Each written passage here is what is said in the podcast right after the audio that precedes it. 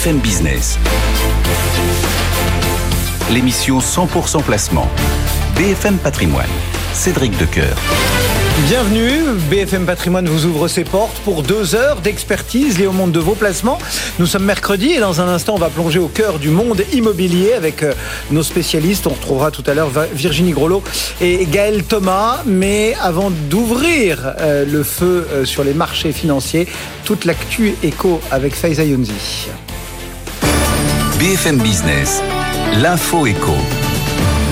La performance spectaculaire de Stellantis avec ce nouveau bénéfice record à 17 milliards d'euros en 2022 en hausse de 26% sur un an.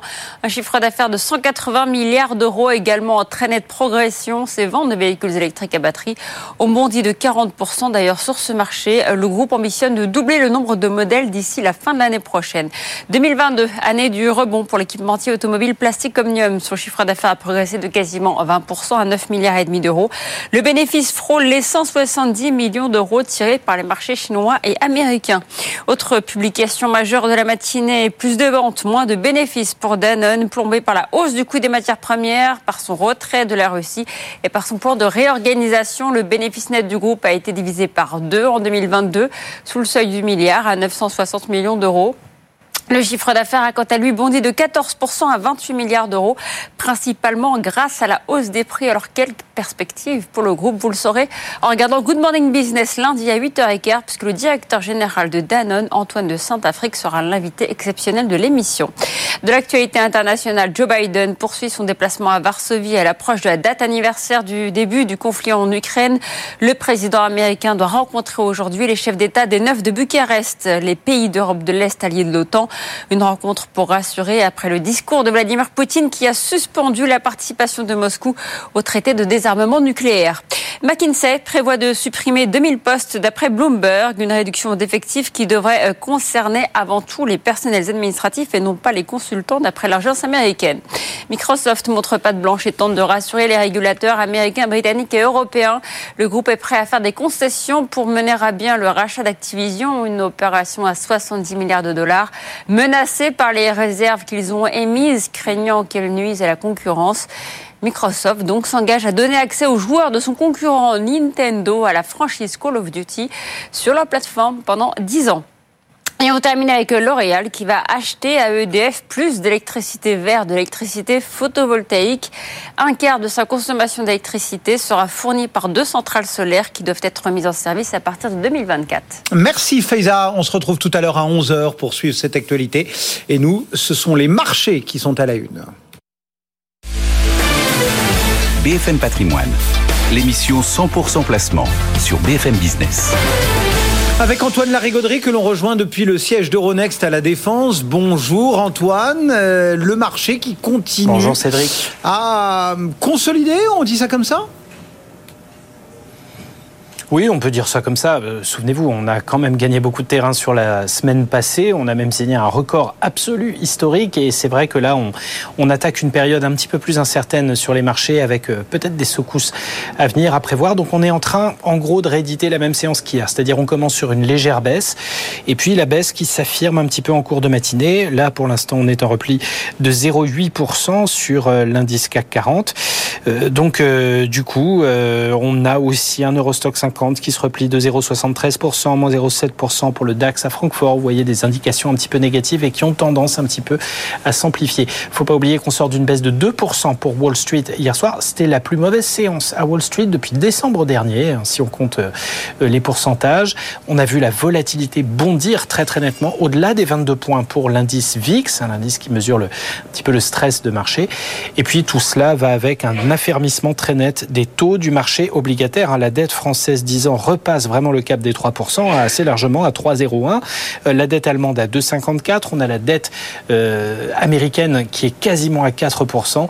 Euh, donc on a des signaux de stress assez nets. Pourquoi? Bah, Tout simplement parce qu'on attend les minutes de la Réserve fédérale américaine ce soir à 20h et que ce sera le rendez-vous important des marchés. Jerome Powell l'a dit.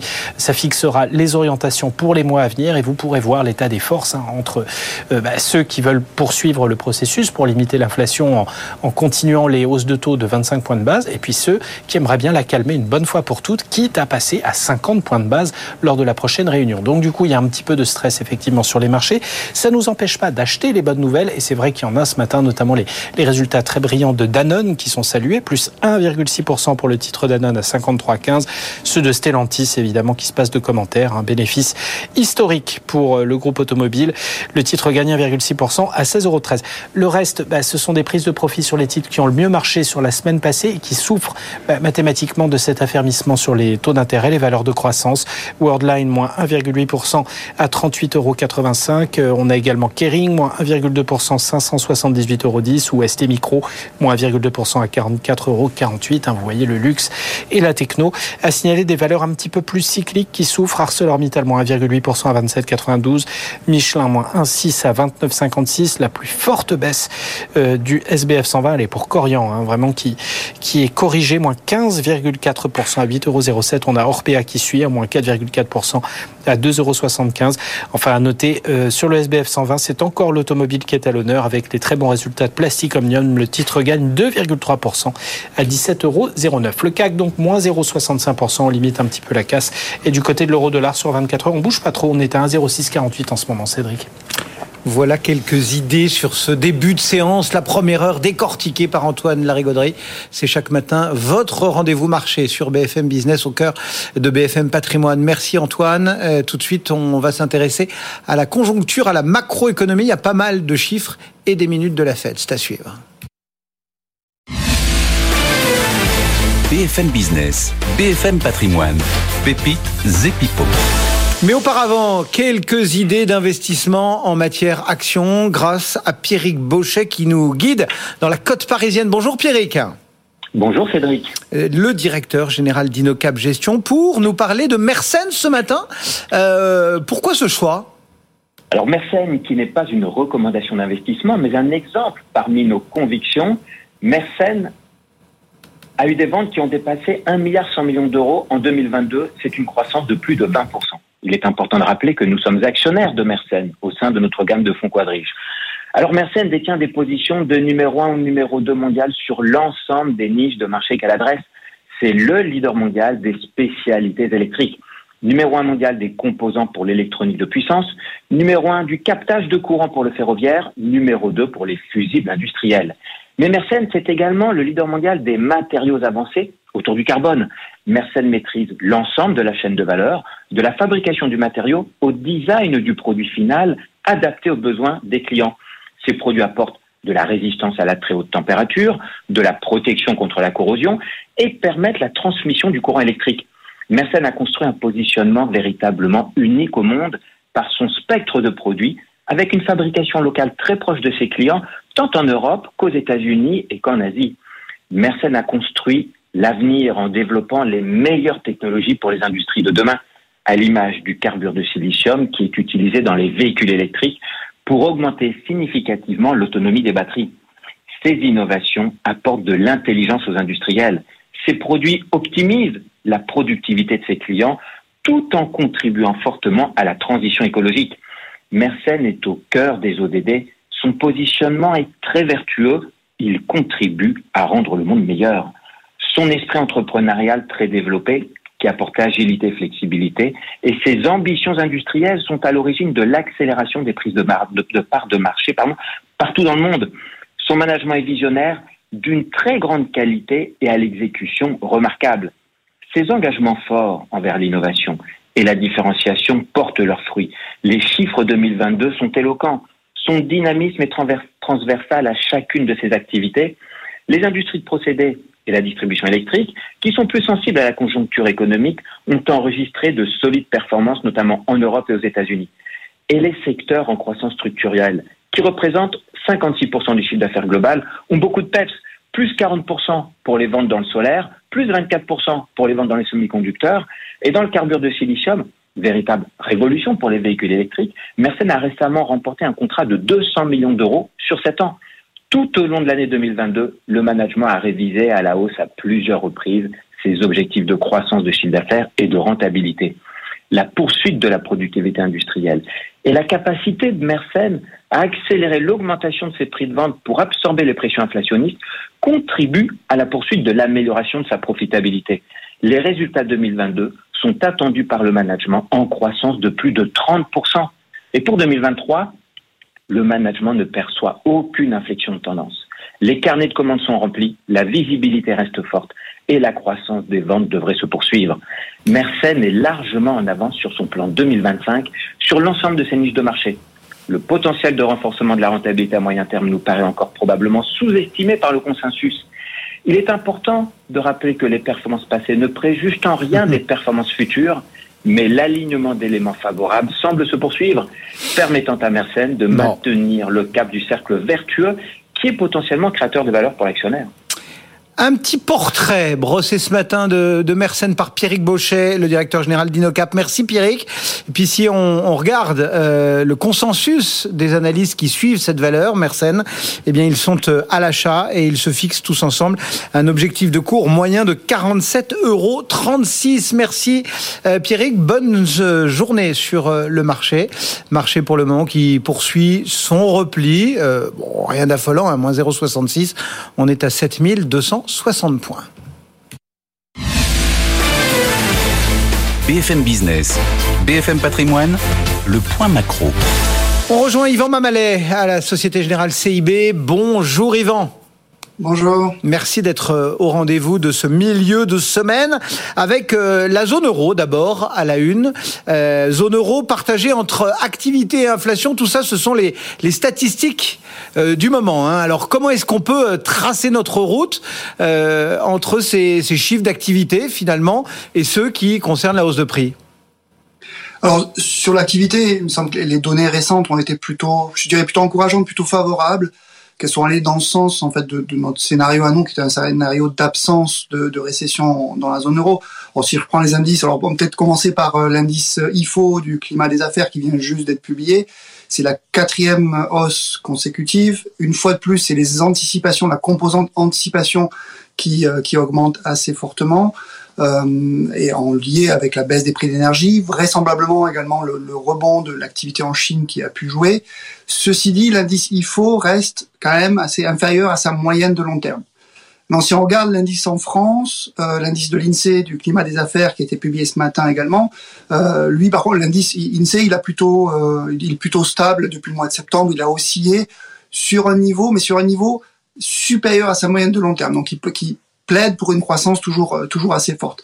Et enfin, on a eu les indices PMI euh, également du climat des affaires hier qui euh, eux, alors quand on regarde l'indice des services, très important, l'indice des services est remonté nettement au au-dessus de 50. On est au plus haut depuis le mois de juin 2022. Donc, ça veut dire que ici, on voit bien que le surpessimisme qu'il y avait lié à la guerre de, à la guerre en Ukraine, ce surpessimisme a été quelque part effacé.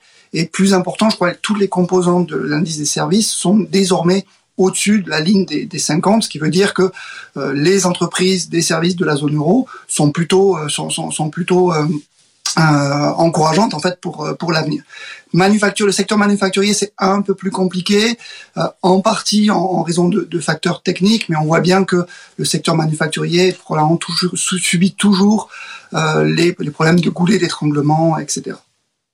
Voilà donc pour euh, cette rive de l'Atlantique, parce que de l'autre côté, l'agenda est fourni également, notamment avec les minutes de la Fed. Et inutile de dire que pouvoir décortiquer la pensée des membres du board, euh, c'est drôlement important en ce moment. Qu'est-ce que vous allez guetter, euh, j'imagine, dans, dans, ces minutes? Il y a des mots, il y a des expressions, il y a l'avis de l'un ou de l'autre qui va compter plus qu'un autre? Alors déjà sur euh, sur le, le, communiqué de presse euh, de la Fed, le, le, euh, la conférence de presse de, de Jérôme, Jérémy, euh, Jérôme Powell après après la décision à la, au début du mois du, mois de février, nous disait que la décision était unanime, unanime de ralentir la hausse de taux de 50 à 25 points de base. Donc ça déjà je pense c'est important et ça va, ça va ressortir dans, dans, dans les minutes. Ce qu'il faudra essayer de voir effectivement de décortiquer s'il y a certains membres et pense que ce sera probablement dit comme ça, certains membres qui avaient des velléités de maintenir la hausse à de base, euh, mais qui se sont rangés quelque part dans, euh, avec, avec la majorité. Donc ça, c'est le premier point. Et si, et si euh, effectivement, pour certains membres, une fois de plus, la, remonter les taux de 50 points de base en mars peut toujours être une option ou, non. Donc ça, c'est important en termes de hausse de taux. En termes de taux terminal également, il va falloir voir dans quelle mesure les membres de la Fed pourraient être ouverts à en fait à, augmenter les taux plus que ce qui est ce qui est pour le moment annoncé par la par la Fed comme le taux terminal de légèrement supérieur à 5 eh bien, on suivra bien évidemment la publication de ces minutes. Merci beaucoup euh, de nous avoir euh, lu tout cela, Yvan, ou prélu tout cela, Yvan Mamalet, depuis la Société Générale CIB, le marché parisien, donc ce matin, qui consolide encore dans le bon ordre, moins 0,66%, 7260 points. BFM Business, BFM Patrimoine, le club IMO.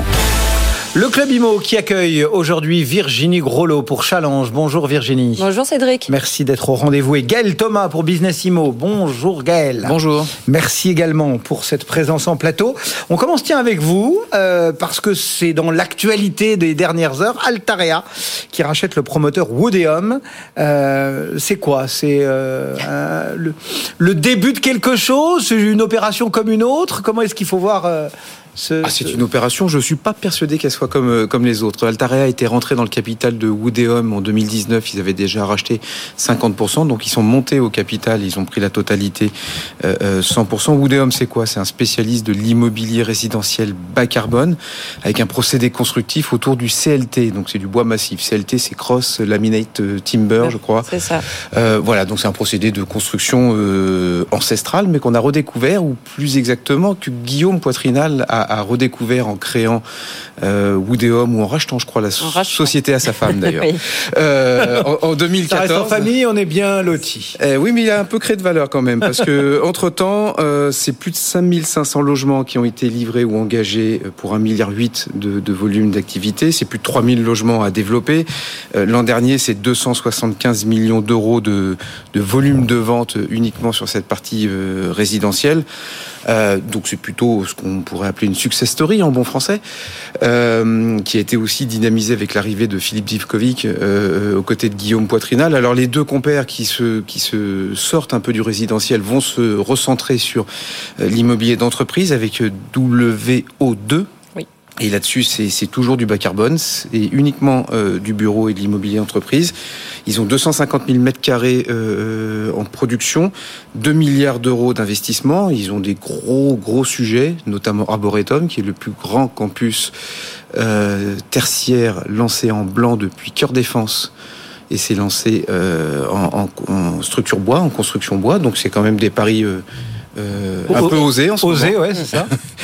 euh, bon, pour Altarea, qui est le deuxième promoteur national euh, en résidentiel avec euh, avec 15 000 lots, bah, je pense qu'ils mettent un pied, plus qu'un pied même, euh, dans, dans la construction bas carbone, qui très clairement va être un petit peu va être un petit peu l'avenir quand même de la construction en France. Alors est-ce que c'est quel signe ça donne au marché? Est-ce que c'est le début d'une consolidation aussi sur le marché des promoteurs? Parce qu'il y a quand même des sujets aujourd'hui très clairement sur, sur les sociétés de promotion. Vous avez vu les derniers chiffres de, de, de, de vente et de réservation. 115 000 euh, logements neufs vendus en 2022, c'est moins 15 par rapport à 2021. 22 000 euh, logements vendus sur le dernier trimestre, donc on est, on, on est en chute. On avait un problème d'offre.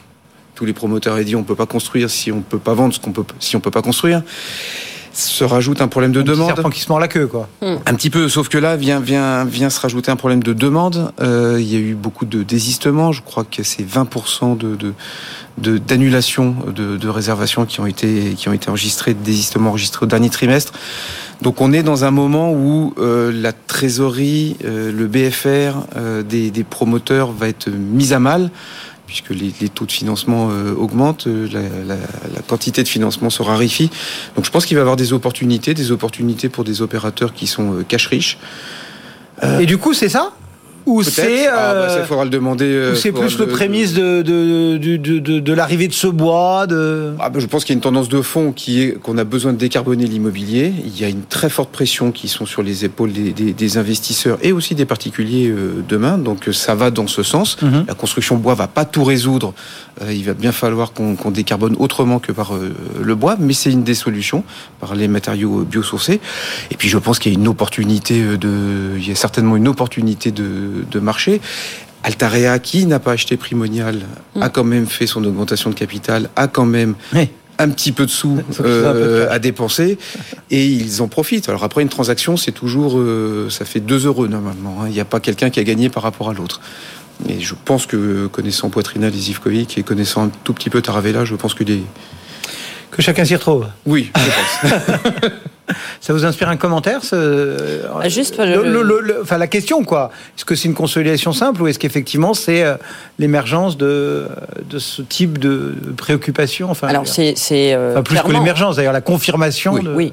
C'est la confirmation qu'il faut décarboner l'immobilier, que parmi les solutions, il y a effectivement la construction bois qui permet aussi de réduire les délais de chantier et de les rendre aussi euh, plus propres, euh, moins de nuisances pour, les, pour, le, pour le voisinage. Donc c'est aussi une acceptation plus facile et peut-être une délivrance de permis un petit peu plus simple euh, et donc remplir un peu mieux le carnet de commandes. On peut imaginer que c'est un, cercle un, peu, un cercle pardon, un peu vertueux hein, pour, un, pour un promoteur d'avoir ce type d'offre complémentaire.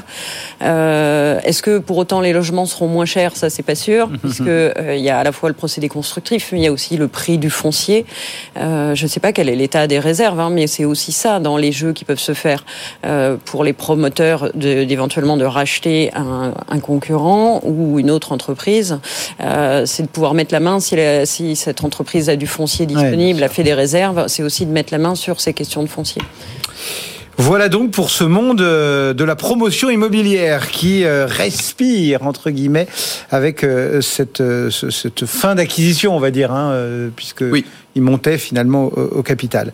Euh, Virginie, un mot du crowdfunding immobilier. Euh, là Oui. aussi, il y a des chiffres. Mais oui, puisqu'on parle du financement des promoteurs, hein, je rappelle que le crowdfunding immobilier, c'est un placement dans lequel vous prêtez des fonds aux promoteurs, et on voit très bien d'ailleurs que les promoteurs ont besoin de plus en plus de fonds, puisque les derniers bruits qu'on entend, c'est plutôt on est à 50% de précommercialisation.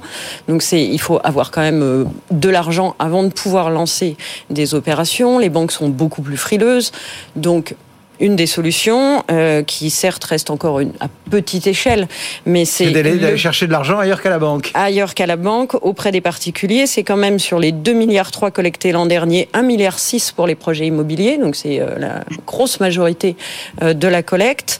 Alors, ça reste pas beaucoup. Hein. Si on regarde là, le livret A ce mois-ci, on a vu les chiffres hier, 9 milliards, 1 milliard 6. Bon, c'est très relatif. C'est pas la même ambition. Mais- euh, C'est pas la même ambition, tout à fait, mais c'est un peu plus rémunérateur que le Ouais, livret ça, A, par que- contre, puisqu'on est aux alentours à peu près euh, dans les projets crowdfunding de 9% et qu'il y a euh, un petit risque, c'est vrai, hein, il faut pas l'oublier, c'est pas sécurisé comme un livret A, mais euh, les, les taux de défaut sont toujours très faibles et euh, on peut noter cette constance quand même euh, sur le crowdfunding immobilier, ça reste quand même quelque chose de relativement, et je mets des guillemets, relativement sûr, puisqu'il va falloir voir par contre, euh, il faut savoir qu'un projet en, levée de fonds, ça se remplit en deux heures. Il y en a deux par semaine, grosso modo, toutes plateformes confondues. Donc ça va très vite.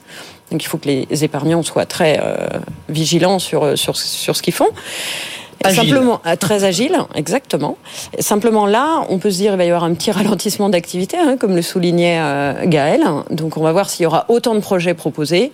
Euh, le- la baisse du niveau global des projets sera peut-être compensée par le besoin de financement des promoteurs. On verra cette année comment ça se comporte. Le crowdfunding immobilier, donc effectivement, qui euh, continue d'avoir le vent en poupe. Euh, et puis, euh, un petit mot du, du bureau à Paris, euh, Gaël, euh, et cette question que vous nous proposiez, peut-on encore construire du bureau à Paris? Je, je- je me suis demandé pourquoi vous avez marqué, faut-il encore construire du bureau à Paris Ah bah c'est peut-être la question qu'il faut se poser in fine. Euh, il y a eu une étude de l'ORIE, c'est l'Observatoire régional de l'immobilier entreprise euh, en Ile-de-France, qui réunit des partenaires privés, des partenaires publics et qui, qui s'est penché sur les coûts de réalisation de bureaux euh, en Ile-de-France. Euh, donc c'est des, des trucs un petit peu techniques, mais c'est assez intéressant. Alors là, aujourd'hui, c'est la triple peine. Euh, hausse du coût de la construction, je crois que c'est en moyenne plus 10, plus 15%. Hausse du coût du foncier.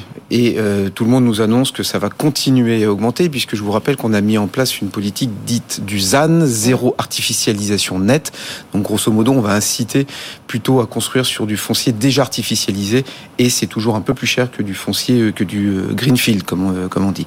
Et puis, euh, la troisième peine, c'est la hausse du coût de financement, car l'immobilier l'immobilier reste une activité très capitalistique et qui a besoin beaucoup de financement. en plus, il y a une complexification de la construction. Je vous rappelle toutes les normes environnementales et mhm. tous les enjeux autour du, du, bas carbone. je rajoute également tout ce qui est rénovation énergétique, parce que quand on parle de construction, il faut parler de restructuration. Donc on a aussi, on a aussi cet enjeu avec le décret tertiaire. On a les contraintes du PLU. À Paris, si vous voulez, euh, dans la prévision du PLU euh, bioclimatique qui, qui, va se discuter. Grosso modo, si vous voulez déposer un permis de construire pour restructurer votre immeuble de bureau, on va vous demander de mettre une cote-part de logement. Ouais. Euh, ce, qui, ce qui est pas évident pour euh, un investisseur, ce qui n'est pas évident pour une entreprise, ce qui va peut-être dans le sens de l'histoire, mais qui en tout cas ne facilite pas quand vous faites votre projection de cash flow et quand vous faites le, bilan de votre opération. Grosso modo, vous la faites pas. Hein. Euh, et puis il y a aussi euh, plus généralement une pression autour de la mixité d'usage. On voit bien que sur toutes les opérations qui, qui, qui arrivent, notamment à Paris ou en Ile-de-France, vous faites plus une opération simplement de bureau, euh, vous faites une opération avec plein d'usages. Euh, le, dernier qui est assez caricatural, c'est la rénovation du, siège de l'APHP euh, dans le centre de, Paris, juste en face de l'hôtel de ville. Mhm. je, regardais le dossier de presse hier par inadvertance, et il y a à peu près 11 usages ou une, mhm. dizaine d'usages, donc vous avez un peu tout quoi. Entre l'auberge espagnole quoi. Oui, alors ça peut être sympa l'auberge espagnole, hein, et puis des fois ça peut être un peu euh, euh, chaotique. Bref, euh, donc voilà, sur cette étude, il y, a, aussi une évolution de la demande qui est très forte des entreprises, c'est moins de mètres carrés, mais mieux de mètres carrés. Et donc on le voit notamment avec la flambée des loyers à Paris, dans le quartier central des affaires, où ça y est, on touche le 1000 euros du mètre carré, hors taxe, hors charge, hors indexation ça vient tous les ans l'indexation, n'oubliez pas. Donc on commence, on, commence à toucher des, des, euh, des, sommets et avec une forte segmentation du marché, puisque grosso modo vous traversez le périph et vous avez euh, des bureaux tout aussi bien, tout aussi qualité, qualitatifs à la moitié, voire au tiers du prix. Donc, euh, donc on est vraiment dans, dans, dans, dans une période où il y a un spectre d'effet de ciseaux en fait entre un bureau qui est de plus en plus compliqué et cher à produire et peut-être de moins en moins rémunérateur. Euh, donc la question, c'est qu'est-ce qu'on fait? Est-ce qu'on arrête de construire? Est-ce qu'on arrête de restructurer en sachant qu'on a le parc euh, d'immobilier tertiaire le plus, le plus profond euh, d'Europe continentale avec 54 millions de mètres carrés d'immobilier entreprise? Ça attire des capitaux, ça attire des investisseurs sur, sur, sur Paris et qu'on a le défi de la restructuration et de, et de la rénovation. Donc soit on laisse tout sur pied, et ça fait des friches hmm. potentiellement.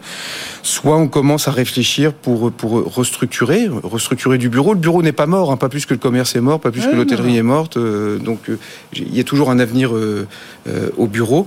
Voilà, donc il y a cette étude qui est intéressante et, il y a quelques recommandations pour essayer de, de, de, de, de quel type? Bah, par exemple, commencer à travailler sur les PLU, renverser la charge de la preuve sur le PLU. Sur le PLU, on vous dit, voilà, vous pouvez construire X mètres carrés de bureaux euh, ou de logements, et en fait, le petit jeu des services d'urbanisme consiste à, considérer que ça, c'est un plafond, il faut toujours construire un tout petit peu moins. Donc grosso modo, vous ne maximisez pas votre foncier. Là où vous pouviez faire euh, 10 euh, 000 mètres, on vous dit faites 8 000. Bah, il en manque 2 000. Là où vous pouviez faire 100 logements, on vous demande de faire 80. Vous rabotez le dernier étage. Alors on pense que on rabote la marge du promoteur. En fait, euh, on, baisse la valeur de l'ensemble. On rabote tout, y compris euh, l'offre l'offre de, de, bureaux ou de logements pour, pour, pour les gens. Et puis, puis il y a, y a aussi une des propositions qui est de permettre la réversibilité dans les PLU. PLU, vous dites euh, au lieu de, ici je fais que de l'activité, ben, il faudrait dire ici je peux faire de l'activité et du logement. Et si vous commencez par un immeuble de bureau et le jour où il n'y a plus de demande sur cet immeuble de bureau, faut qu'on puisse facilement être réversible euh, en logement. Bon, il y a quelques sujets quand même. Tout ce qu'il faut savoir sur l'IMO, c'est grâce à nos experts chaque mercredi matin dans le club de l'IMO. Euh, dans le club IMO, on marque une pause comme chaque semaine d'ailleurs. Ce sont nos traders et Nicolas Dose qui vont se succéder à l'antenne. Et puis on revient au cœur de ces problématiques immobilières avec ce matin Virginie Grolot et Gaël Thomas. À tout de suite. BFM Business. L'émission 100% placement. BFM Patrimoine. Cédric Decoeur. À 10h30 chaque jour, ce sont deux traders qui sont euh, à votre disposition devant leurs écrans pour lire la tendance graphiquement, techniquement et vous donner vous aussi cette petite note comme celle dont disposent quasiment tous les gérants, tous les analystes fondamentaux, euh, le petit côté technique sur euh, le bureau. Et on rejoint aujourd'hui Jean-Louis Cussac depuis Perceval Finance Conseil et Gilles Santacreux depuis Bonjour messieurs et merci d'être au rendez-vous. Commençons avec vous. Gilles, euh, que dire de ce marché qui finalement continue quoi à consolider dans le bon ordre? Oui, pour l'instant, c'est une phase de consolidation technique dans laquelle nous sommes, nous sommes plongés. On a eu un nouveau plus haut historique sur le CAC 40 euh, en séance. Ensuite, on a eu une rupture de dynamique. Là, on consolide. Euh, on avait une zone de support donc à 7250 points qui a été testée hier. On a fait 7241. Aujourd'hui, on la reteste dès le début de la séance. On a fait un point bas à 7236. Euh, si on est en train de fragiliser cette zone de support. Si cette zone de support, elle cédait, on aura un objectif de poursuite donc de cette phase de consolidation en direction des 7200 points actuellement, dans l'état actuel des choses, on est dans une configuration euh, qu'on appelle une configuration en drapeau, en chartisme. Ce n'est pas une configuration de retournement, c'est-à-dire que pour l'instant, c'est toujours l'impulsion haussière que nous avons connue depuis le début de l'année qui, euh, je dirais, définit la tendance globale. Par contre, si effectivement on commençait à casser la zone des 7200 points dans justement dans le cadre de la, poursuite de cette phase de consolidation, les choses pourraient commencer à changer avec des signaux d'affaiblissement qui euh, s'intensifieraient. Alors, on voit pour l'instant, on est pas euh, par des, par des résultats d'entreprise. Hein. On a eu, euh, on a dans le dans les meilleures hausses, c'est bien euh, Danone et Stellantis qui, qui portent un petit peu. Bon, ce ne sont pas des, grosses pondérations. On a aussi un contexte géopolitique qui est difficile. Hein. On a vu hier le discours de, de Vladimir Poutine, et puis on a des tensions entre les USA et, la Chine qui, euh, eh bien, ne, ne, ne, vont pas vers l'apaisement, en tout cas pour l'instant. Et tout ça dans un contexte où on a une pression donc qui sur les taux à, augmenter et euh, des, discours qui vont vers finalement une, poursuite euh, de, la politique monétaire de la Fed qui serait finalement beaucoup plus belliciste que, ce que l'on attendait. Et justement, on a les minutes de la Fed ce soir. Donc dans ce contexte, il va falloir surveiller les niveaux et euh, notamment les futurs ce soir puisque cette, diffusion aura lieu à 20h. Donc pour l'instant, consolidation sans, je dirais sans danger, mais attention si la baisse se poursuivait. Gilles Santacreux donc et boursicoté.com pour cette vision. Euh, Jean-Louis, euh, comment jaugez-vous cette, euh, cette phase de quoi de respiration, de consolidation? Ça vous va comme mot? Oui, ça me va. Début de retracement, le fameux retracement qu'on attend depuis déjà un certain temps. Je vous disais, normalement, ce qu'on peut espérer, c'est peut-être sur un point haut, 3%.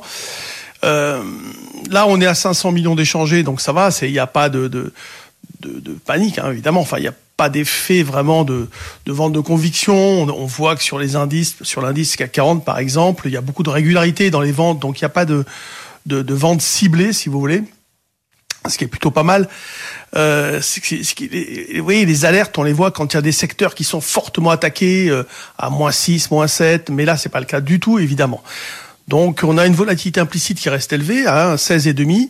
Donc ça, ça montre qu'il y a toujours de la méfiance, pas de complaisance. On a eu hier une nouvelle hausse des taux souverains. Ce matin, ça stabilise un peu. En même temps, ces fameuses tensions entre euh, les États-Unis, la Russie, les États-Unis, la Chine, et beaucoup d'investisseurs se demandent mais incroyable que les marchés tiennent. Alors ça, c'est aussi intéressant de comprendre les phénomènes de construction, tous ces phénomènes endogènes au marché qui font que bien ça résiste parce que euh, les, les, les, acteurs, si vous voulez, se sont protégés, par exemple, hein, ça fait partie des facteurs, euh, d'une baisse éventuelle des marchés. L'idée peut-être, là maintenant je peux m'aventurer un peu plus, c'est de dire que on a peut-être un objectif de retracement vers 7090. Pour l'instant, c'est le signal que ce mouvement envoie à l'instant T. J'ai continué à acheter ce matin. Vous voyez, j'ai payé à 8 heures, on avait proposé 7256, donc un niveau sur repli qui, était pas loin du point bas. On a fait 48 et euh, on a déjà revendu vers 73. Je me suis repositionné en double appui à 48,5. Donc là, je vais peut-être être fait dans quelques secondes puisqu'on est sur 49. Et donc, euh, on va voir, mais c'est très prudent. Voilà, ça y est, je suis fait. Et donc, euh, on est très prudent. On est protégé par des poutres, soit en ayant, si vous voulez, acheté le put, euh, par exemple, 7050 ou 6950, enfin, tout, tout dépend de, la protection qu'on souhaite, ou alors on a créé ce qu'on appelle des puts synthétiques, pensant que le marché allait arrêter peut-être de monter ou plus laborieusement. en tout cas, on a adopté une position de prudence en attendant, si vous voulez, en, ce fameux retracement. Donc on y est prêt, on n'a pas d'indication hyper puissante, mais quand même, les warnings, on va dire, sont un petit peu déclenchés. Deux avis euh, techniques sur ce marché ce matin, Gilles Santacreux et Jean-Louis Cussac. Merci à tous les deux. Euh, Gilles, on vous retrouve tout à l'heure à 11h30. Vous suivez la tendance et on en reparle dans une heure. Le CAC 40 qui en ce moment perd 0,75%, 7253 points. BFM Business, BFM Patrimoine, la polémique. Et pour la polémique, Nicolas Dose nous rejoint en plateau. Bonjour Nicolas. Bonjour. La bonne fortune de l'assurance chômage. Le régime UNEDIC a dévoilé ses prévisions financières d'ici à 2025 et les comptes s'annoncent solidement dans le vert. À quoi c'est dû? Principalement à la dynamique du marché de l'emploi. Il y a moins de chômeurs, plus de gens qui travaillent, plus de cotisations, moins de gens à indemniser. Je crois que là, c'est quand même totalement implacable. Deux autres explications. L'inflation et puis les deux réformes de l'assurance chômage, car on a eu deux quand même, euh, coup sur coup. Donc résultat, entre 2022, première année dans le vert depuis 15 ans, et 2025, l'UNEDIC s'attend à 17,1 milliards d'euros d'excédent, le, gros de l'excédent étant attendu quand même sur l'année 2025. 17 milliards, euh, c'est à peu près exactement ce qu'on attend comme économie euh, brute pour la réforme des retraites à titre à titre d'info. Alors je précise que l'UNEDIC évidemment dit c'est une prévision. Si c'est Armageddon sur la sur les marchés, hmm. Armageddon sur l'économie, Armageddon sur le géopolitique, ce ne sera plus le cas. Voilà, tout ce qui peut se produire d'ici à 2025 évidemment peut euh, anéantir une prévision. Ça aussi c'est presque une lapalissade. On comprend euh, facilement que le recul du chômage entraîne moins d'indemnités, donc moins de défense, de dépenses pardon. Mais en quoi l'inflation euh, améliore aussi la, la situation? L'inflation entraîne des hausses de salaire, les hausses de salaire gonflent la masse salariale, et à ce moment-là, bah, les cotisations chômage prélevées sur des salaires plus élevés, ce sont plus de recettes pour l'UNEDIC, donc c'est les aspects positifs de l'inflation, notamment pour le financement de la protection sociale, et puis les réformes. Les réformes, on, on entend, enfin on parle beaucoup de la dernière, qui a réduit la durée d'indemnisation quand les périodes sont fastes, quand les périodes sont des périodes de création d'emplois comme en ce moment. Donc, en dessous de 53 ans, on est passé de 24 mois à 18 mois. C'était le 1er février dernier. Mais il y a quand même eu les précédentes qui ont euh, modifié le calcul du salaire journalier de référence. C'était dans le cadre principalement de la permittance, hein, ce cumul entre chômage et emploi dont on avait parlé à l'époque, et également modifié les critères d'éligibilité à l'assurance chômage. Tout ça participe au fait qu'en résumé, vous avez l'UNEDIC qui voit quoi? Les dépenses baisser, les recettes monter. Et vous savez quoi, Cédric? Quand les dépenses baissent et que les recettes montent, ça va mieux non. que quand c'est l'inverse. C'est comme quand on achète au plus bas pour revendre au plus haut. C'est ça. Alors, eh ben c'est exactement. Vous, vous prenez la, la photo UNEDIC, vous la retournez, vous avez les retraites. C'est l'inverse. Les retraites, vous avez des dépenses qui montent, de plus en plus de retraités, des recettes qui baissent, de moins en moins d'actifs. Espèce d'équation un peu implacable, mais qui continue à, malgré tout ne pas infuser dans la tête de ceux qui considèrent que la réforme et... est, je parle pas de justice, inutile et inefficace. Et, justement, ces excédents, est-ce qu'ils vont pas donner des idées à, ceux qui voudraient euh, couper court euh, à la question des retraites En plus, vous imaginez en termes de com politique, 17-17, génial. Attention au mythe de la cagnotte, pitié, pitié. Pas de mythe de la cagnotte. Je rappelle qu'on est devant un système d'assurance payé par des cotisations. Et donc, un système d'assurance payé par des cotisations doit structurellement être à l'équilibre. Sinon, il est voué à la banqueroute. Euh, c'est valable pour l'assurance chômage, mais l'assurance vieillesse comme l'assurance santé. Alors on va dire que pour ces grosses assurances sociales, euh, on peut considérer que l'équilibre, au moins, il doit être sur le cycle. Enfin là, on est 15 ans dans le rouge. Hein. Euh, et donc, je sais pas, iriez-vous assurer votre voiture ou votre habitation chez un assureur qui est dans le rouge depuis 15 ans et surendetté Pas sûr. Ça permet de bien, comprendre que une logique assurantielle, c'est pas une logique de solidarité payée par l'impôt. C'est pas la même chose. Euh, après, on voit dans cette histoire d'assurance chômage que l'élément clé qui permet à une économie de garder la tête hors de l'eau, mais bizarrement, c'est le travail. C'est le travail qui crée les cotisations, qui crée le financement du système. C'est le travail qui crée la production, qui crée la richesse. c'est euh, encore une fois quelque chose de su, de connu, mais qui est quelquefois refusé. Puis attention de ne pas parler de cagnotte. Je, je parlerai même pas d'excédent tant qu'il y a de la dette. L'UNEDIC aujourd'hui 63 milliards d'euros de dette. Une, euh, ça, ça, représente deux années de d'indemnité, 63 milliards. Si tout va mieux en 2025, on sera à 42. attendons d'avoir apuré la dette pour pouvoir se permettre de parler d'excédent et éventuellement de de cagnotte, oui. Bon, mais si tout marche, si tout va bien, oui. Euh, s'il y a finalement des vrais excédents, hmm. euh, se posera la question de savoir ce qu'on en fait, non? Si on va au plein emploi avec l'assurance chômage, j'ai envie de dire presque ne sert plus ou peu ou pas parce que parce que tout va beaucoup mieux. Ben, comme dans un bon système d'assurance, quand la quand la sinistralité recule, on baisse les primes. Hein. Donc ça veut dire que si ça si tout va beaucoup mieux, eh bien on baisse les cotisations payées par les salariés pour s'assurer contre le chômage. Et à ce moment-là, le salaire net augmente plutôt que de s'imaginer qu'on aura une cagnotte à recycler en dépenses publiques.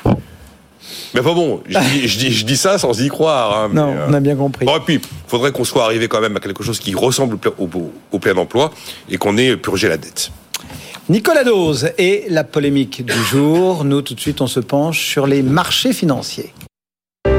Votre rendez-vous avec les conseillers HSBC, experts de vos projets. Plus d'informations sur hsbc.fr. Le marché parisien qui baisse de 0,86% pour le moment, 7245 points pour le CAC. Ailleurs en Europe, la tendance est assez similaire, hein, moins 0,7, moins 0,8 pour l'Eurostox 50. Du côté des principaux arbitrages, on a des dégagements sur Worldline, sur Carrefour, sur Michelin ou encore sur Capgemini. Et puis quelques valeurs qui se distinguent très nettement. Danone, plus 1,76 à 53,23 ou encore Stellantis qui à 16,10 euros gagne 1,45%. Du côté des devises, l'eurodoll est à 1,0643. BFM Business, BFM Patrimoine, le club IMO. On retrouve le club IMO avec autour de la table ce matin Virginie Grolot pour Challenge et Gaël Thomas pour Business IMO. Et on redémarre cette saison par la montagne Virginie. Oui. Euh, qu'est-ce qu'on peut en dire? Parce qu'il y a beaucoup de ah. d'infos. D'abord, il y a euh, parfois euh, c'est temps-ci le manque de neige qui devient un peu récurrent, donc ça pourrait interroger sur l'intérêt de la montagne. Est-ce que ça intéresse toujours pour l'immobilier? Est-ce que ça intéresse toujours pour aller y louer? Quid des prix? Et puis on a cette question qui a été soulevée des passoires thermiques en montagne, et notamment la bien nommée Isola 2000 qui visiblement a des petits problèmes d'isolation. donc je sais pas comment est-ce qu'on fait bouillir tout ça dans la marmite de la montagne Les bonnes nouvelles d'abord, on va essayer. allez. La montagne plaît toujours. Ça vous gagne. Oui, complètement. Euh, la montagne plaît toujours. Si je regarde le dernier, euh, la dernière note de PAP sur les réservations, plus 16%, les Français ont envie de montagne. Bon. La deuxième chose, les étrangers aussi ont beaucoup envie de montagne, et notamment euh, les de montagne en France. De montagne en France, les Alpes précisément, plus que les Pyrénées ou autres. Les Alpes, euh, Haute-Savoie, Savoie, Isère, tout ça, ça marche toujours bien. Il y a de la demande, il y a envie d'y aller. L'avantage pour certaines stations, c'est qu'elles sont très en altitude. Donc il reste de la neige, ce qui n'est pas forcément vrai partout, ça c'est vrai. Après, il y a les problématiques, on va dire peut-être plus écologiques d'ailleurs, de faire de la neige de culture, des canons à neige, etc. Ça, c'est encore un autre problème. Il y a aussi euh, quand même ce que les stations euh, se sont aperçues, c'est que les, le Covid l'a renforcé. Il y a un attrait pour, pour la montagne l'été pour aller faire de la randonnée, du VTT, du trail, euh, courir pendant des heures, ce que vous voulez. Donc il y a une vraie demande pour la montagne. La plus monosaison comme ça l'a longtemps été. Beaucoup moins. Enfin, quasiment monosaison. C'est beaucoup moins. Ça reste encore très fort. Hein, le ski euh, reste encore là, mais ce n'est plus l'essentiel de l'activité. Donc ça, il y a cette mutation qui s'opère et ça, et ça se fait euh, progressivement. Il y a peu de permis de construire, donc du coup, comme d'habitude, les prix sont très chers. Les produits sont montés en gagne. On voit arriver plutôt des appartements très haut de gamme, des chalets, etc., avec des prestations qui vont pouvoir être vendues donc très cher. Si on regarde les fourchettes de prix, hein, euh, dans le neuf, euh, grosso modo, dans une bonne station, il n'y a rien moins de 10 000 euros le mètre carré, et ça peut monter à 20, 25, 30 000 pour les plus chers. Donc, euh, ça reste un produit rare, donc cher. Effectivement, il y a par contre tout le parc de l'Ifroi, et tout le parc ancien, il va falloir rénover. Et ça, c'est une vraie problématique puisque on attend, pour l'instant, ça n'a pas encore été décidé, mais on a entendu dire par le ministère que normalement, les, la location touristique serait elle aussi concernée par les interdictions sur les passoires énergétiques. Bon, pour l'instant, ça bouge pas. Hein. Euh, je pense qu'on laisse diplomatiquement passer la saison et on verra ça plus tard. Mais en tout cas, ce qui est important. Vous, vous y croyez? À ce qu'on ferme euh, Combien on a dit là C'était plus de 50 et quelques pourcents des stations finalement. Non, je pense pas parce que c'est une activité économique trop importante. Il faut savoir que dans ces stations, il n'y a pas grand-chose si ce n'est le tourisme. Hein. Donc euh, il reste quelques activités annexes, mais l'essentiel c'est ça. On, on va manger notre chapeau. Il y aura peut-être un moratoire différent. Un marché gris, ouais. Bah oui, on va quand même louer même si on n'a pas le droit. C'est ça. De toute façon, ça va se voir, les à cette échelle. Ah, oui. Les... Et puis on aménage des calendriers. Donc, ou alors on fait un plan, euh, j'en sais rien, de, de, sauvegarde de la montagne. Il y a toujours une imagination sans limite sur ce genre de mesures. Euh, la question, c'est toujours la même. Par contre, c'est qui paye. Ça, c'est le problème. Jusque-là. Donc là. Euh, si c'est l'État qui paye. Certains. Euh, là, faut pas exagérer. Un qui disait que c'était pas cher, c'était l'État qui payait.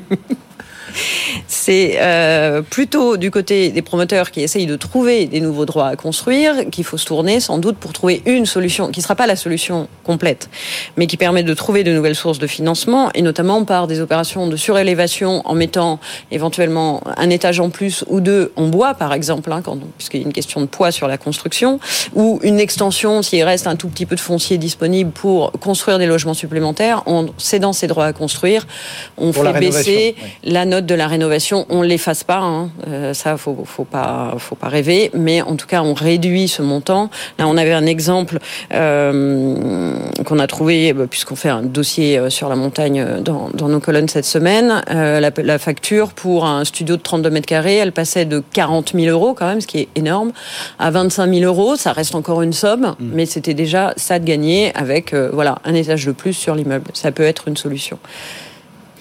Ouais, c'est quand même euh, une vraie question hein, sur euh, ces, investissements euh, à la montagne. on continue à parcourir ces thématiques qui font l'actualité immobilière. Et Gaël, avec vous, on regarde les entreprises de notre filière immobilière qui bah, ont, le moral, qui recrutent, qui oui, tout le monde dit qu'on change de cycle, euh, on change même de paradigme dans l'industrie immobilière, euh, mais on continue de recruter. Donc nous, on a, organisé euh, un forum des métiers de l'immobilier de la ville avec la Fondation Palladio, qui a plutôt bien marché. Il y avait une centaine d'entreprises qui, qui recrutaient, 750 offres d'emploi, 2200 étudiants qui sont venus voir à quoi ça ressemblait l'immobilier. Puis il y a surtout le panorama qui était fait par EY e et, et Palladio, qui montre montre que trois dirigeants sur quatre euh, prévoient de recruter dans les trois prochaines années. Et là, on est dans l'immobilier, hein, pas dans le bâtiment. on est dans l'immobilier. Alors, il y a aussi la construction, puisque euh, il y a 88% des, décideurs dans l'ingénierie et, tout ce qui est technique euh, envisagent de recruter. 83% tout ce qui est investissement et financement. Et la construction, c'est 82% qui, qui disent j'ai besoin, je veux de la main-d'œuvre, je suis prêt euh, à recruter. Puis il y a des professions qui recrutent un petit peu moins. Par exemple, chez les promoteurs, ils sont plus que 1 sur 2 à vouloir euh, recruter. Comme par hasard, chez les commercialisateurs, ils sont plus que 2 sur 3. Donc euh, ça, baisse un petit peu. que disent les décideurs? Bah, Qu'ils ont des difficultés à recruter. J'ai envie de dire à peu près comme tous les patrons d'entreprise dans, dans, ce pays, et même en Europe, et même dans le monde, j'ai l'impression. Il y a des paradoxes. Par exemple, il manque 25 000 postes dans la construction. On dit qu'on n'arrive pas à construire en France. En fait, il manque 25 000 postes qui n'étaient non pourvus au troisième trimestre 2022. Euh, il y a des il y a un déficit d'image qui commence à se combler sur l'immobilier mais qui est encore qui est encore prégnant, notamment chez les chez, chez certains euh, promoteurs euh, euh, ou commercialisateurs où c'est 30 à 40 des décideurs qui mettent ça en avant. Il y a surtout un manque de candidatures. Il y a, un patron sur deux dit moi j'ai pas de candidat. Oui c'est ça. Hein. juste personne euh, peut venir euh, ça, travailler. Ça va dans l'IMO général, mais ça va aussi dans le, enfin dans le, dans le, la rénovation. Enfin on en parlait avec tout, tout, le secteur du bâtiment. avec Mastéos qui nous disait c'est dingue quoi. Enfin j'ai. Mm. Il y a, il y a aussi une inadéquation entre ce que veulent les entreprises et ce que proposent ou ce que ce qu'offrent les... les étudiants. Donc c'est quand même pas loin de, de, d'un tiers des, des décideurs qui disent euh, je suis désolé mais ce que je reçois ça correspond pas à ce que je demande. Euh, donc voilà, ils ont interrogé aussi les étudiants. Qu'est-ce qu'ils veulent les étudiants? Alors c'est toujours la quête du sens, les sensibilités environnementales. C'est très bien. Il y a plus d'un étudiant sur deux qui se dit prêt à refuser une offre d'emploi si les actions de l'entreprise ne correspondent pas à ses convictions personnelles, notamment sur tout ce qui est environnemental. C'est intéressant. Et puis après, quand on gratte un peu, on demande quels sont vos critères euh, pour rejoindre ce secteur rémunération, cadre de mm. travail, perspective de carrière. Ouf, on revient à la normale, c'est bien la quête du sens, mais ça passe après, euh, ça, tout ça. Attendez, bon, voilà, mais plus le chômage remonte un peu. Et... Ouais, ouais, on, revient les pieds sur terre. Il y a quand même une dynamique de recrutement dans, dans, cette filière. Cette filière fait un peu plus de 2 millions 3 euh, d'emplois, euh, la moitié dans la construction, mais l'autre moitié dans, dans, tout ce qui reste de l'immobilier. Il y a une dynamique de recrutement qui s'est pas essoufflée en dépit des incertitudes économiques, mais qui est davantage portée euh, par une nécessité d'accélérer la transformation des métiers que par une croissance euh, des activités. Très clairement, ce qu'on va rechercher, c'est d'autres profils. Pour passer ce, ce, ce, cap de la transition environnementale, il faudrait d'ailleurs enlever transition, il faudrait vraiment y aller en action environnementale. Et, et là-dessus, il y a beaucoup, beaucoup de défis euh, pour, mm. pour la filière, beaucoup d'opportunités aussi, faut le voir. Bon, des deux côtés. Oui, bien sûr. mais on voyait aussi euh, pour les, entreprises RGE là, qui, qui sont très inégalement réparties euh, et que si on veut faire euh, de, quoi des actions, vous proposez? Des actions énergétiques, ben, on n'a pas l'ouvrier qualifié au pied de chez soi, un peu partout dans l'Hexagone quand même, par exemple. C'est vrai. C'est vrai qu'il C'est pas. Non, non, mais il y a hyper évident. Hein. Il y, a, un besoin de recrutement euh, qui est exprimé hein, par les constructeurs, euh, par les entreprises du bâtiment très fort. Il y a le projet de loi, je ne sais plus où il en est, euh, Asile et Immigration, qui proposait hein, notamment de régulariser une partie des travailleurs. Dans les, métiers en tension, là. Hein. Dans les métiers en tension, sauf que si vous régularisez ceux qui travaillent déjà, ben, ça ne crée pas des nouveaux, des personnels supplémentaires. donc à un moment, il y a une vraie réflexion à avoir sur l'attractivité des métiers. Voilà donc ces, quelques idées. Euh, décidément, vous êtes très géographe ce matin après la montagne. C'est le trait de côte qui vous intéresse Et alors, c'est le trait de côte. non, non, mais je suis très environnement en fait. Hein. je suis très dans l'action. Euh, je vais, suivre Gaël. Il y a à la fois les questions d'érosion côtière, puisqu'on a vu la semaine dernière l'immeuble Le Signal à Sous-Lacture-Mer qui a été rasé finalement, hein, euh, avec ce recul. Il était, quand même temps. Oui, il était temps. et Ceux qui ne savent pas, c'était une espèce d'immeuble qui. Ah, c'était un immeuble typiquement de résidence secondaire. À l'origine, il devait y avoir tout un complexe hôtelier, etc. Et puis il y a eu successivement euh, des tempêtes, euh, etc., qui ont fait reculer la côte de, de, de, de plusieurs dizaines de mètres. Et donc l'immeuble euh, était vraiment. C'est retrouvé à moitié penché dans l'eau, quoi. Presque. Mais ça, c'est une situation qui va Pour le malheur de pas mal de propriétaires. Hein. Alors, ils ont été indemnisés, ils sont 75, ça a demandé énormément de temps, mais c'est ce genre de situation, ça va être amené à se reproduire. Alors, d'une part pour ces problèmes d'érosion côtière. Je rappelle qu'il y a un décret qui avait classé 126 communes en zone à risque, si je simplifie. Interdiction des constructions neuves, sauf bâtiments publics euh, exceptionnellement. Et ça concerne 50 000 logements. C'est déjà 50 000 logements qui sont concernés. Mais il y a une deuxième chose qui, moi, me semble assez importante et dont on ne parle pas encore assez, c'est le phénomène de sécheresse. Là, on a passé un mois sans pluie. Hmm. Et vous avez un phénomène qui concerne 48% du territoire, c'est pas rien, qui est le gonflement des argiles, rétrécissement et gonflement des argiles. Ça met en péril, en risque moyen ou fort, 54% euh, des maisons, c'est plus de 10 millions de maisons en France. Donc c'est un problème majeur. Et on revient toujours sur la même problématique évoquée il y a quelques minutes sur les passoires thermiques, mais qui est, une fois que la maison est fissurée, Qu'est-ce qui se passe Alors, normalement, qui paye pour l'instant, c'est dans le cadre du régime des catastrophes naturelles. Il y a une partie prise en charge par les assureurs.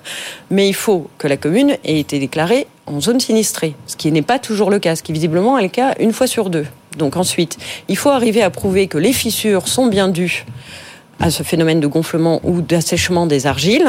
Et ça, ça marche pas toujours, hein, une commune sur deux, donc euh, c'est un peu compliqué. Ça a coûté un milliard par an entre 2017 et 2020. C'est un rapport euh, de Christine Laverde pour le Sénat qui le met en avant. Et là, pour juste l'année dernière, on est passé donc de 1 milliard à une estimation entre 2 milliards 4 et 2 milliards 9.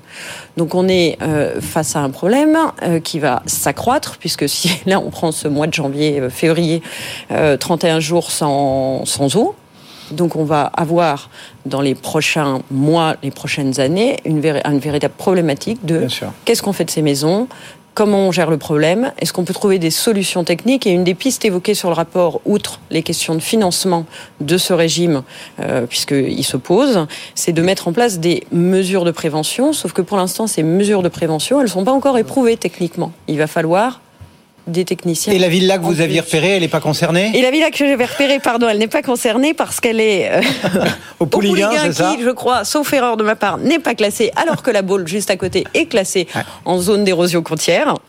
Donc c'est juste une villa historique, ouf, une villa historique qui est euh, mise sur le marché actuellement, qui a été entièrement rénovée. Alors ça a été rénové au goût du jour, un peu comme les chalets de luxe, cette suite avec un dernier étage dédié aux enfants. Ah évidemment à peu près 500 mètres carrés, 9 millions d'euros. Ah, je pense que là, on est quand on même. censé avoir, je crois, quelques photos, mais on les voit pas apparaître. Ah, je suis désolée. On est un peu au-delà, à mon avis, des. Parce que je me suis amusée à regarder un peu les prix de marché. On est quand même un peu moins, euh, un peu. On est quand même à plusieurs millions d'euros. Hein. Ça fait partie des zones qui sont très très chères, très demandées. On verra si cette euh, si ah, cette maison se vend. Je crois qu'on les a puis, elle a quand même Oh, il faut le, souligner, une piscine chauffée alors qu'on est au bord de la mer, moi ça m'amuse toujours, hmm. et un accès direct à la plage parce que quand ah, même. avec les créneaux là-haut. Voilà, c'est vraiment euh, une villa historique hein, qui a une histoire assez euh, originale puisque euh, un de ses propriétaires l'avait finalement cédé après-guerre à, à la fille de son employé de maison. Je vous passerai le commentaire. Voilà. Mais en tout cas, c'est un bien exceptionnel qui est mis sur le marché par le réseau Barnes. On n'a plus le droit. Merci beaucoup euh, à tous les deux d'avoir participé à ce Club Imo cette semaine. Donc euh, Virginie Grolot pour Challenge et Gaël Thomas pour Business Imo. À la prochaine. À très vite. À bientôt. Le marché parisien, lui, il consolide toujours dans le bon ordre. On perd 0,65%. On va aller faire un tour euh, sur le marché avec Céline Bourban dans un instant qui nous attend dans la salle de marché de Ports-en-Part. BFM Patrimoine, l'émission 100% placement sur BFM Business.